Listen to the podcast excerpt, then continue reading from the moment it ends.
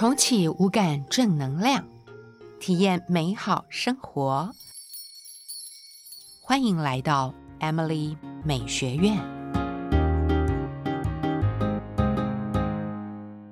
嗨，我是 Emily，一位跨界艺术家，在二零一五年创办了 Emily 美学院，传递生活美学的理念，推动节气饮食、心灵美学。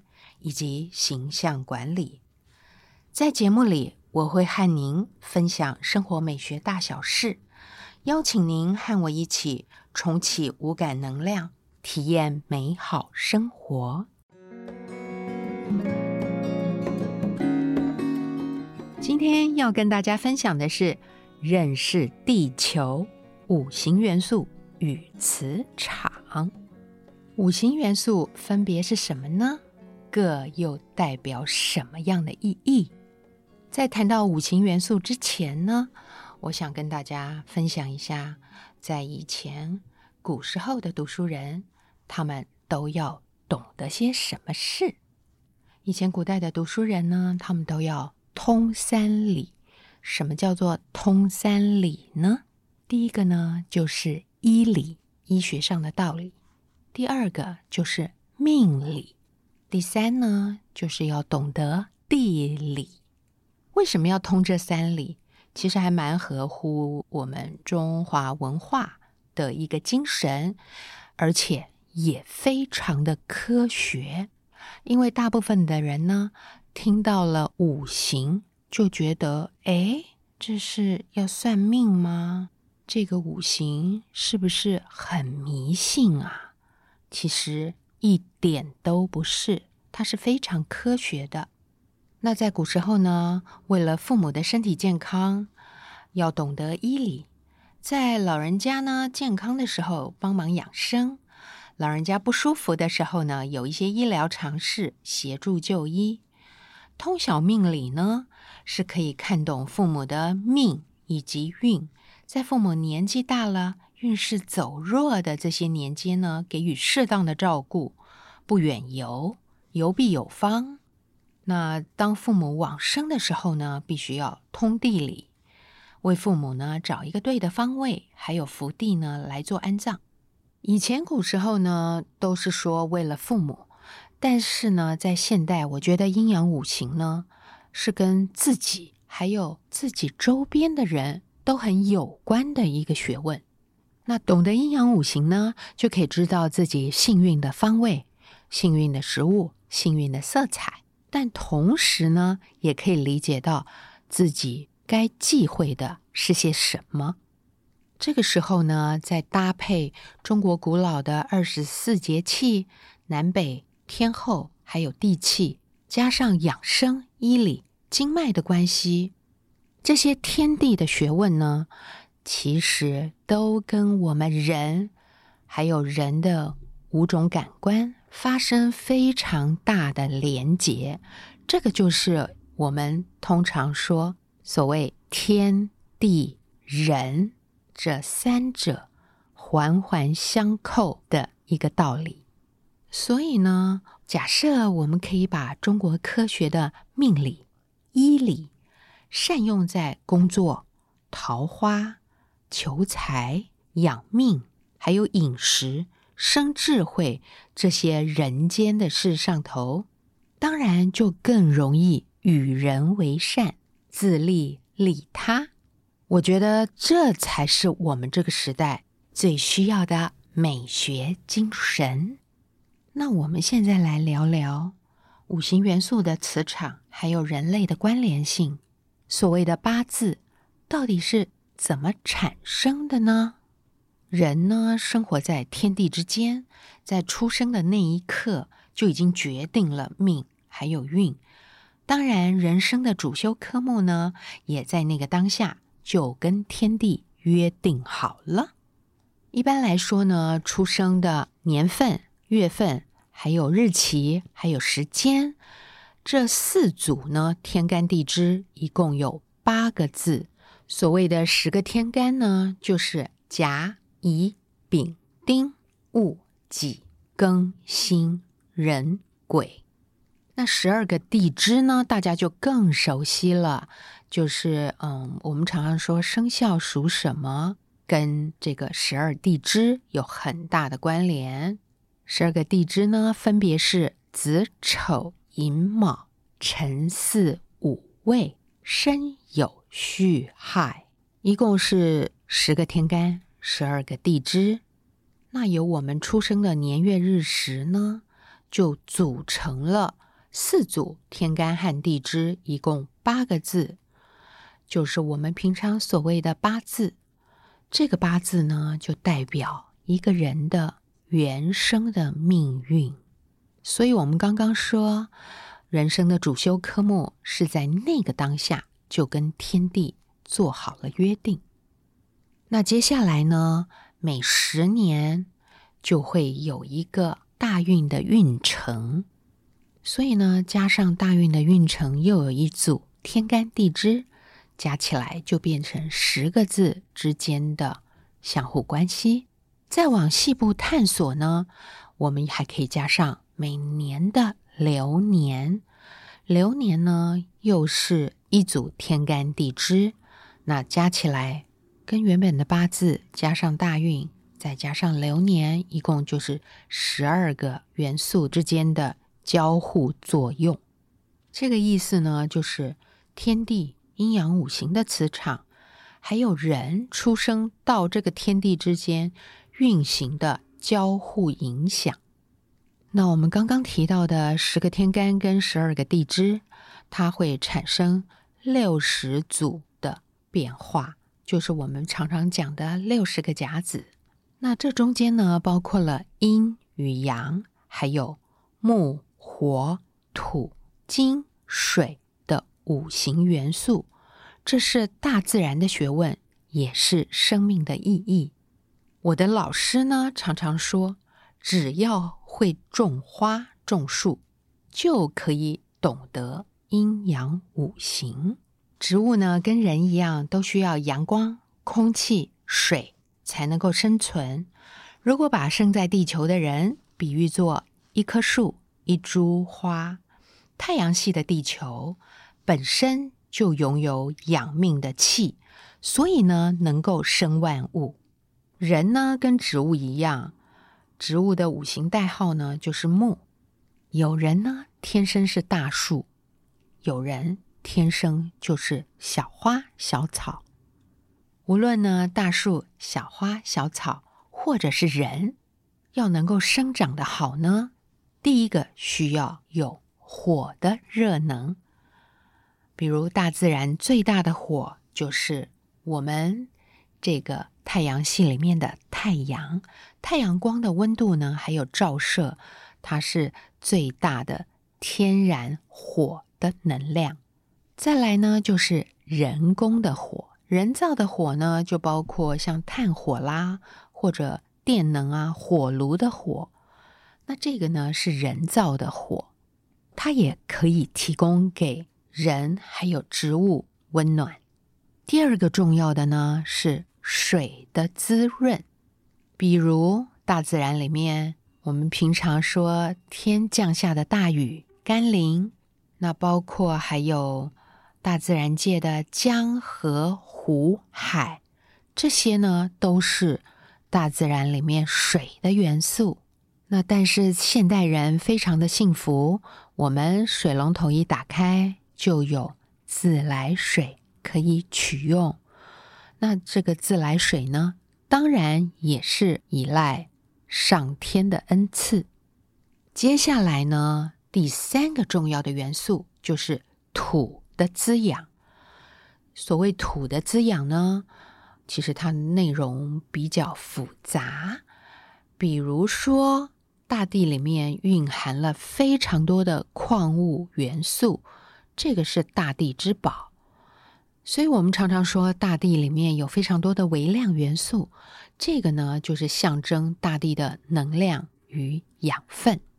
植物呢跟人经过了火的热能、水的润泽、土的滋养之后呢，就会日渐茁壮。大家有没有发现？当一棵树成长成为大树的时候，这时候需要一个什么样的力量呢？这个时候，金的元素就出现了，需要金的修剪与整理。我们所谓呢，人造的金，就是像剪刀啦，还有各类金属，都是属于金。平常呢，大家走在路上，会不会有的时候在台风季节就会看到，呃，公园路灯管理局他们就会派出非常多的工作人员，呃，拿了大把的剪刀在修剪路树。在这个时候呢，如果树长得太大，就必须要用剪刀把多余的杂枝修剪掉，让植物长得更美更好。所以，经的修剪与整理是必须的。那当然，用在人的思想上面呢，就是思想灵性的去无存精，它也就是一个思想上面的修整。人呢，多半无法抵抗天还有地的磁场，所以这个时候懂得顺势而为呢，是最有智慧的，也是最重要的。顺自己的事，顺天地磁场的事。其实人呢，本身是非常具有灵性的动物。人常常自己会，嗯，特别有感。比如说，有些朋友呢，他们嗯，会觉得，哎，最近好像自己特别不顺，或者呢，觉得，哎，最近自己特别顺。无论在顺与不顺之间，只要发现自己呢跟平常有点不大一样的时候，就是要提醒自己更加谨慎的时候。在每个人的八字里面呢，都会有一个最重要的元素，这个元素呢就是所谓这一生的幸运关键。那当我们知道呢自己这一生幸运的关键元素之后呢？当然，我们就是要好好的来利用它。利用它做什么呢？当然就是补强我们自己的能量，还有磁场。我们刚刚提到了木、火、土、金、水这五个元素呢，代表了方位、色彩，甚至包括食物的属性，还包括了我们身体的五脏。所以呢，如果能够善用的话，对我们人生是有起了很大的加分作用。比如第一个影响的呢，就是睡觉的方位。我们头朝哪里睡，最能够补充我们的气还有能量。因为呢，我们一天睡觉大概有八个小时，占了一天二十四小时的三分之一。大家一定不知道五行的元素跟方位有什么关系。那我来跟大家分享一下，所谓呢木的方位就是东方，东方木。再来呢就是火，火是南方火。接下来是土，土代表的是一个区域的最中间，中方。金呢就是代表西方，西方金。水呢就是代表北方水。所以，当知道自己的幸运元素，就可以判断出自己的幸运方位。比如，嗯，你的幸运元素是木，那么你就可以头朝东方睡来补气。所以呢，借由睡觉的方位呢来补气呢，这是一个最聪明的办法。第二个是色彩。色彩可以运用到的地方非常多，包括了家里的布置摆设，或者墙壁的颜色，还有包括服装的色彩，还有我们平常要开的车子、要坐的椅子，或者甚至我们用的椅垫，都有色彩的选择。在这个花花世界呢。就是由色彩来组成的。那么木的色彩呢，就是绿色；火的色彩呢，就是红色系。那所谓土的色彩呢，它比较复杂一些，包括了湿土还有燥土。那所谓的湿土呢，就是甜泥之土，就是所谓的咖啡色，也就是今年流行的美拉德色系风格。那么燥土呢，就是干燥的泥土。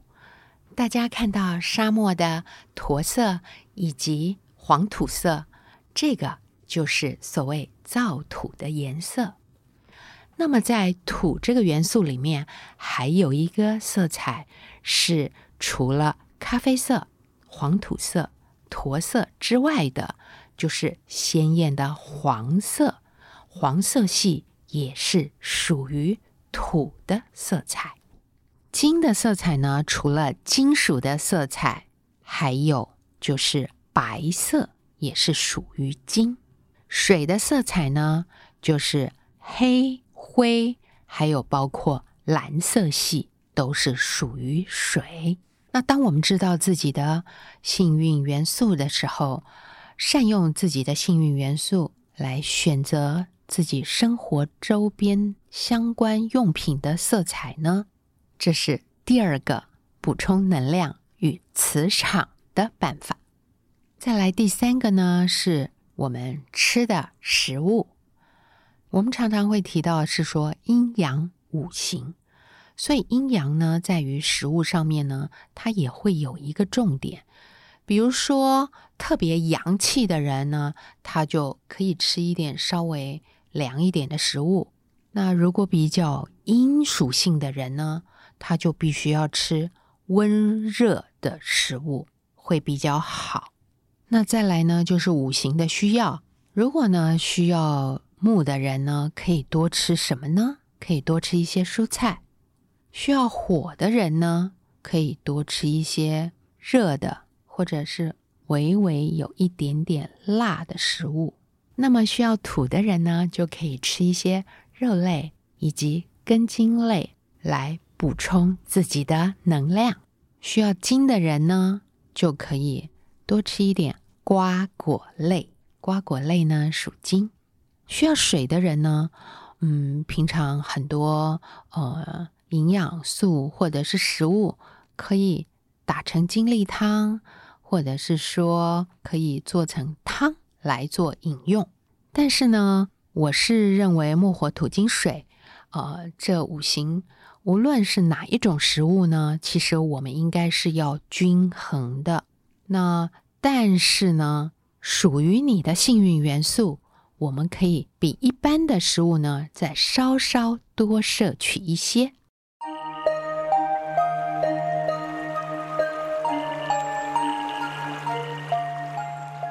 今天呢，又来教大家剩菜如何华丽转身。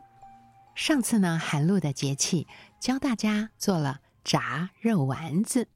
通常呢，我们起锅呢，做油炸的食物。一次呢都会做比较多肉丸子，做多了我们该怎么办呢？继续吃南瓜浓汤做肉丸子吗？当然不会。我非常喜欢呢，用同样的食材，但是做不同的料理方式，这样子不会每天呢都吃一样的食物，会为我们的三餐呢做一些变化。我今天呢，提供大家三道华丽转身的料理。第一道呢是，如果家里有小孩子，我觉得可以尝试做的意大利番茄肉丸子意大利面。通常呢，家里都会必备的是意大利番茄酱。这个时候呢，我们把炸多的肉丸子跟这个意大利番茄酱呢烩在一起。用小火呢，慢慢的熬，甚至呢可以加上一些新鲜的番茄，熬煮好的番茄肉丸子酱汁呢，这时候呢可以用笔管面、通心面，或者呢是一般的意大利面都可以。煮好之后呢，把番茄肉丸子酱汁呢淋在上面。如果是通心粉，或者是呃，笔管面的话呢，淋在上面之后，可以加两片 cheese，或者是家里有的 mozzarella cheese，直接呢就放到烤箱里面去，大概转一百八十度烤五到十分钟，就是一道小孩子最喜欢的番茄肉丸意大利面。第二个呢是老人家会喜欢的大白菜煨肉丸子，也可以说它是迷你狮子头。在冬天盛产大白菜的时候，嗯，用大白菜，还有加上一点点虾米，就是开阳。为什么我们要加开阳呢？因为呢，加了开阳的这个。嗯，大白菜煨肉丸子呢，它就会有海陆双鲜的这个鲜味出来。开阳呢是特别提鲜的，然后再加上这个肉丸子，加一点盐以及米酒，大约炖煮半个小时到四十五分钟，一道好吃的迷你狮子头就完成了。接着呢，第三道料理是。萝卜片肉丸子汤，在四川呢有一道名菜叫做川丸子汤。这个时候呢，川丸子呢通常都是跟萝卜片在一起的。那我们用炸好的肉丸子呢，跟这个萝卜片加上一点呃葱，还有几颗花椒。这个花椒呢，就是特别提萝卜跟肉丸子的。仙气。那通常呢，我们在做萝卜肉丸子汤的时候呢，我们可以用大骨熬出来的高汤作为汤底，这样呢，熬煮出来的汤呢特别鲜美。那在起锅之前呢，我们加上一点香菜，这道汤呢有可能是在餐厅都吃不到的好味道。最后呢，压轴再教大家一道，在煮火锅的时候呢，肉丸子拿来作为火锅料也是很棒的选择哦。